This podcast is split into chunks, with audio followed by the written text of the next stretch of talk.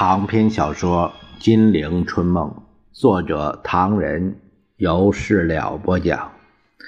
第五集和谈前后，第十八回，受打击，龙云下台喊冤枉，遭痛斥，戴笠上路，叫不妙。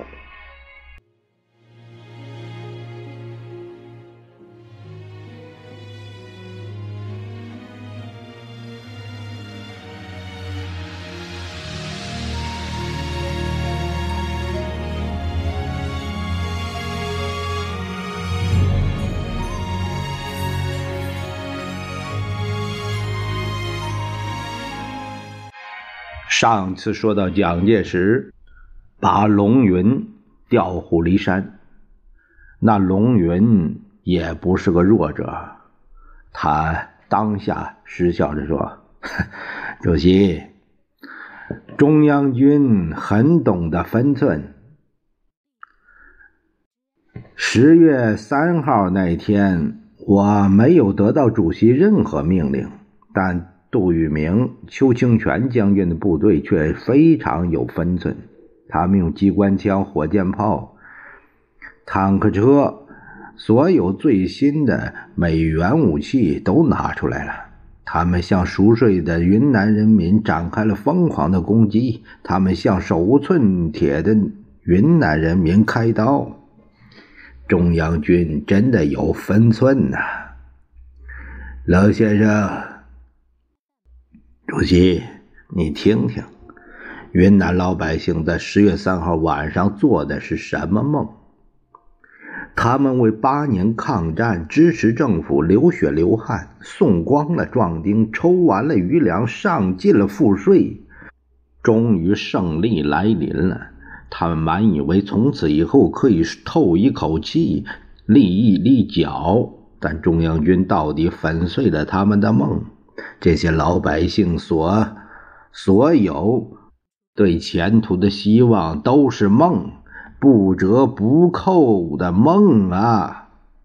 老先生，哈 主席，请你让我说完。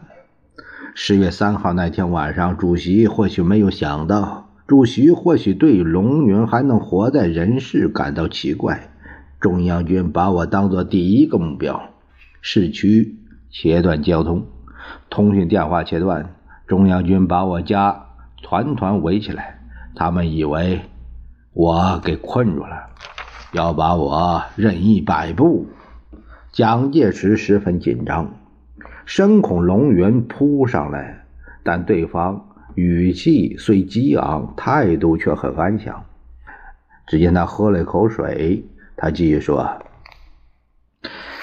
可是他们失望了。”他们没料到，我一听枪响就从便门走到省政府去应付这个意外。我曾经打过电报问主席杜聿明、邱清泉两位将军，这种做法到底为什么？主席收到这个电报了吗？呃，没有。蒋介石没料到这一问，脱口而出这样的答。但立刻感到这些回答十分可笑。这样大的一件事儿，他竟会没有看到电报吗？啊，呃，收到，好像收到了，一定是给羁押了，否则主席一定会电令他们不得杀无辜啊，是吧？这个，这个是是的，是的，龙先生。中央军真是有分寸呐！我一到省府，他们便只好放弃了杀我的企图，因为一个堂堂省府主席半夜三更被迫到省府办公，而十八年来并无重大错误，却无端死在他的岗位上，这对于中央毫无好处，是吧？所以我说中央军很有分寸。哈哈哈。蒋介石一身冷汗，汗毛直竖，只是眼巴巴瞅着侍卫，必要时就要呼唤。龙云却摆动了一条腿，滔滔不绝地说下去。不过要说中央军弹无虚发，那也不尽然。他们把东城宪兵全部打死了。这批宪兵也是中央派来的。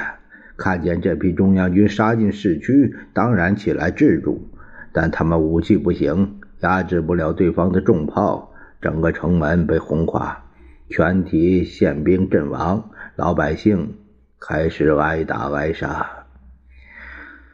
主席，中央在昆明事件中也有损失的，这批宪兵莫名其妙的牺牲了。蒋介石脸色铁青。没做声。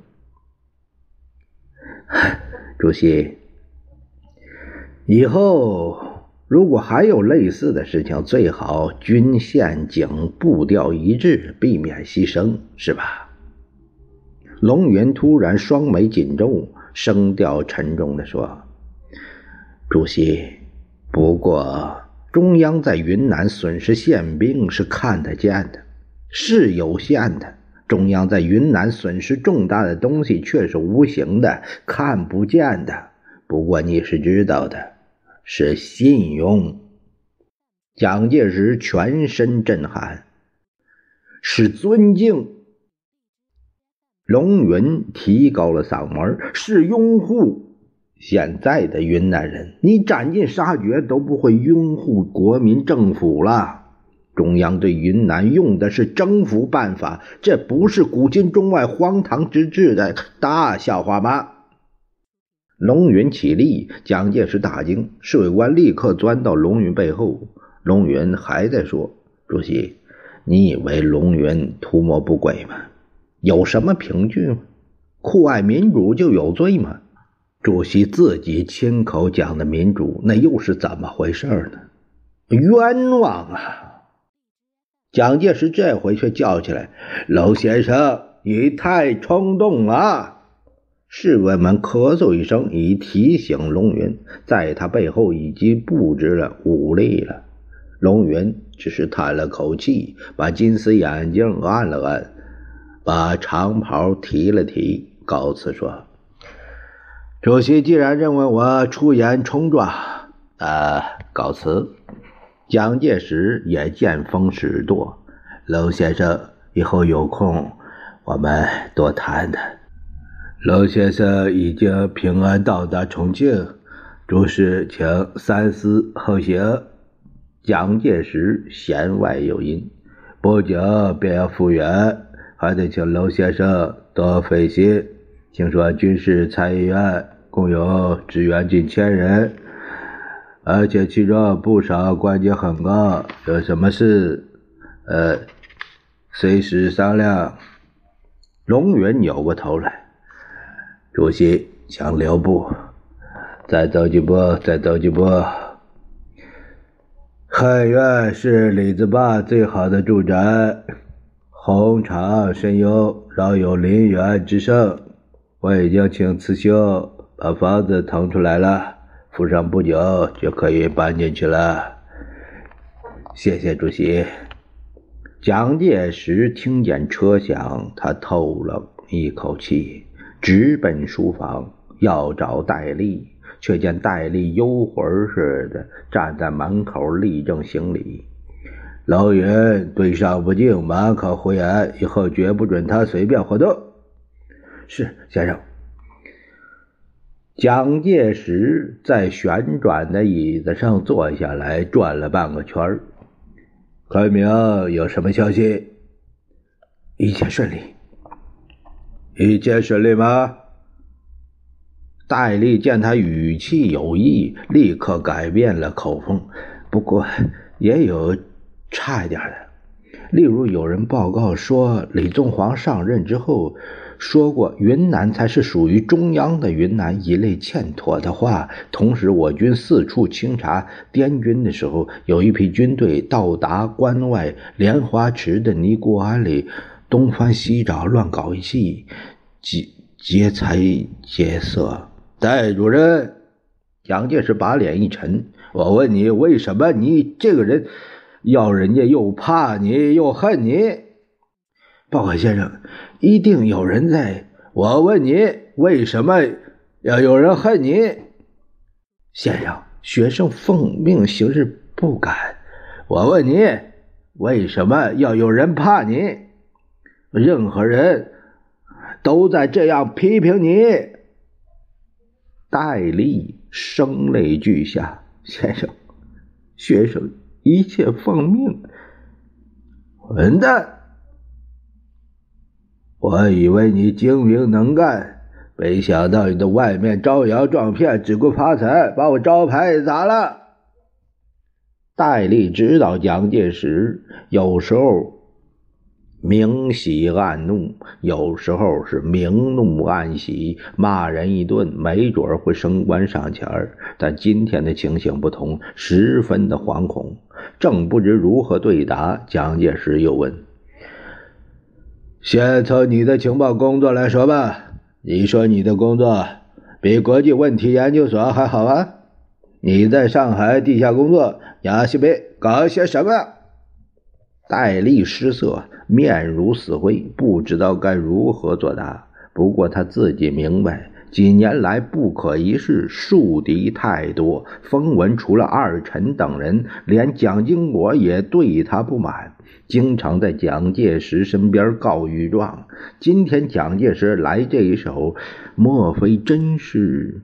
正惶恐间，蒋介石开口说：“戴主任，是先生。”今天我要问你几件事情。蒋介石忽然又平心静气起来。这几年里，你给我找了不少情报，地方的、政府中的、共产党的，一直到嫡系干部的言论行动，你你做了很多，我都能相当了解。戴笠不知道蒋介石。这么说，是主凶啊，还是主主吉？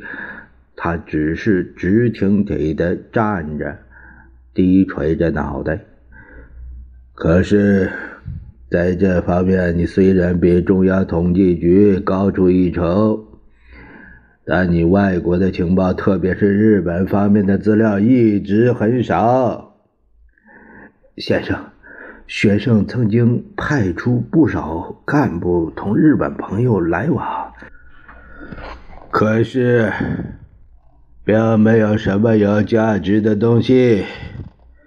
抗战开始，我为了明了日本的真意向，以便决定或战或降或脱，但你的情报不能给我派上用场。后来。我让当时驻日大使馆参事王鹏生搞了一个情报机关，你知道吧？是的，先生，他是军事委员会国际问题研究所，实际上是最高国防委员会下设的情报机关，叫最高调查委员会。呵呵，可是你同中统局都不肯听他指挥，这些都过去了，不谈了。先生，戴笠表功的说：“王鹏生是日本通，张群他们又是专门对日交涉的人，有很多亲戚故旧在日本方面做事，所以他们对日本情报的确比中统局和军统要强。但学生为了……”急起直追，曾经到香港去了一趟，召集部下训话，一定要把日本情报做好，花钱派人都不在乎，一定不能让王鹏生抢先儿辜负了先生的期望，是吧？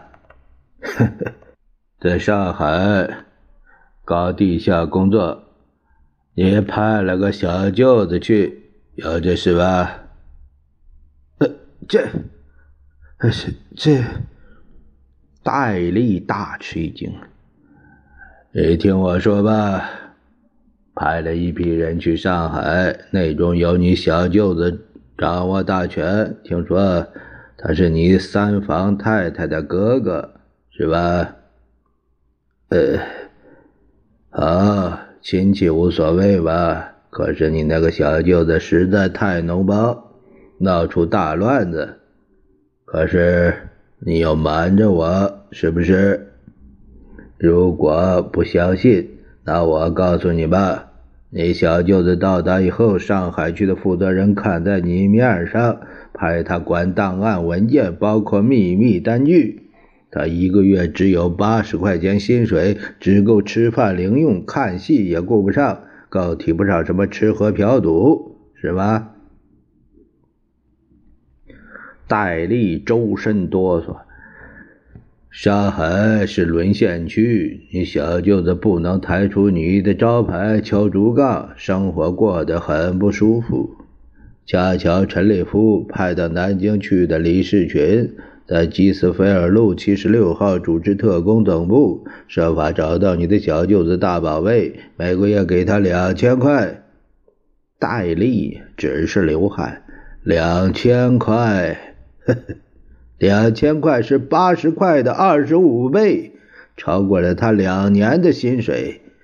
于是你那个小舅子就把我们人马的全部文件毫不保留的偷去，送给李世群，连每月津贴的人员名单、真假名单统统给了人家。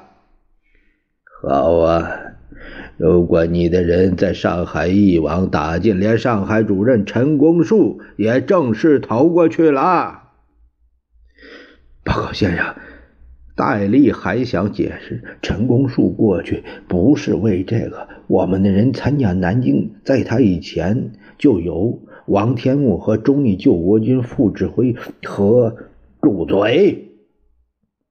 蒋介石厉声喝道：“没有你说话的余地。”今天我不是同你算账，我只是气，气我这样相信你，你竟敢处处瞒我。以后再有这样的事情，小心我宰了你。戴笠如逢大赦，做痛苦的羞愧状，再也不敢了，再也不敢了。先生开恩，不过要报告先生的，三十二年间。欧战事局好转，学生在上海的机关靠了陈公博手下上海经济局长徐天申的掩护，靠了周佛海、丁默村的帮忙，又恢复起来了。周佛海遂拼命争夺上海市长一职，就是执行学生的指示。听到“周佛海”三个字，蒋介石问：“呃，当时情形怎么样？”当时王精卫刚死，陈公博代理主席所移上海，呃，市长一职，抢的人很多，但我们要周佛海宁可不干财长，非要做市长不可。呃，记得周佛海到任之后，曾经给你电报，请我加委，你怎么复他？报告先生，学生回他一个电报，何时反正，何时即加委。上次我们给他别动总队指总指挥，呃，这个名义他已经接受了。在上海不至于出事了？是的，先生，周福海一心一意拥护先生。蒋介石心想，像周福海这一类人，岂可太放手呢？利用周福海等人的时间将过，但以后周福海等人如果在外面乱说一通，把他们同蒋介石的往返和盘托出，岂不尴尬？因此不动声色地说：“好吧，你先把周佛海、丁默村、罗俊强等人护送到重庆来，对外不妨说是借宿，你自己去。”是先生。在外面有传说，说陈公波已经自杀，但事实上不简单。学生已经派人查访去了。陈公波自杀？哼，那才见鬼！一定是躲到哪里去了，说不定还有很多珍珠宝贝。给我去找。是先生。戴笠想为周佛海说情，吞吞吐吐。呃。周佛海一到，对于他应该怎样处置，外面很注意。蒋介石心中明白，他满不在乎的说：“对他，我总不能亏待。过去的不说，到现在八月十五日日本投降那天，周佛海在中央储备银行对职员训话态度很不错，还记得他怎么说的吗？记得，先生。他说：“中央已有命令下来，对该行职员一律保障，不仅安全有保障，职业有保障，希望大家安心工作。”他是，对了，呵呵，你瞧，他能这样说，他们也那样做，不是说明我们之间大家相处的很好吗？你把他送来好了。蒋介石再给他服了一贴安心药。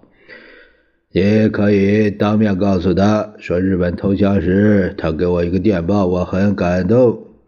他翻了翻，找到那份电报，一看，戴笠接过来，默念道：“只将联合税警团保安队及警察一万人实力，保持上海安宁，以敬献于中央。至于其死在共产党之手，宁愿死在。”主席之前，戴笠把电报放在桌上。报告先生，学生记住了，记住了就好。要记住我对你的警告，也是忠告。别叫人一提起名字就怕就恨，这对我也不好。戴笠忙不迭的谢恩告退。慢着，你再告诉周佛海。这个电报收到后，我十分高兴，马上要秘书复电嘉奖。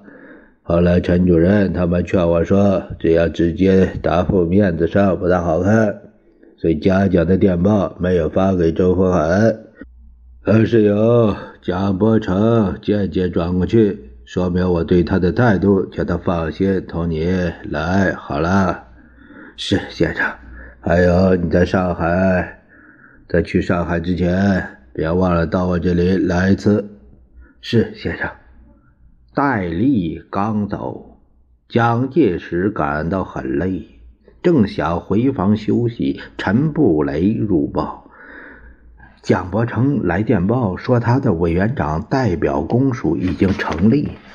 呃，很好。不过外面有人说，对蒋伯成说闲话。什么闲话？有人说，蒋伯成将军是国民党上海党政统一委员会的主任委员，已在去年八月间被上海的日本宪兵逮捕，但不久之后却被周佛海亲信保释出来。因此，呵呵，蒋介石疲乏地笑了笑。因此，有人便问：日本宪兵队怎么会放他？是吧？是的，先生。别管这些，他还有什么报告吗？有，陈布雷念道：“蒋伯成将军报告，日本登陆部队参谋长兼上海陆军部长川木少将曾奉命拜访过蒋伯成将军，提出一个建议。”为切实执行中日合作，日本驻华陆军可改编为剿共志愿军，或改为中国籍，成为中国国军，以协助日本政府剿共。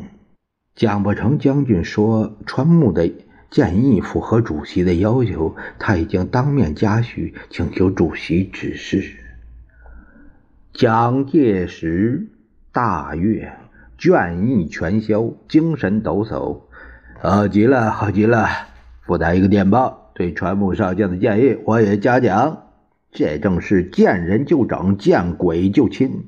先生哀哉，哀哉，先生。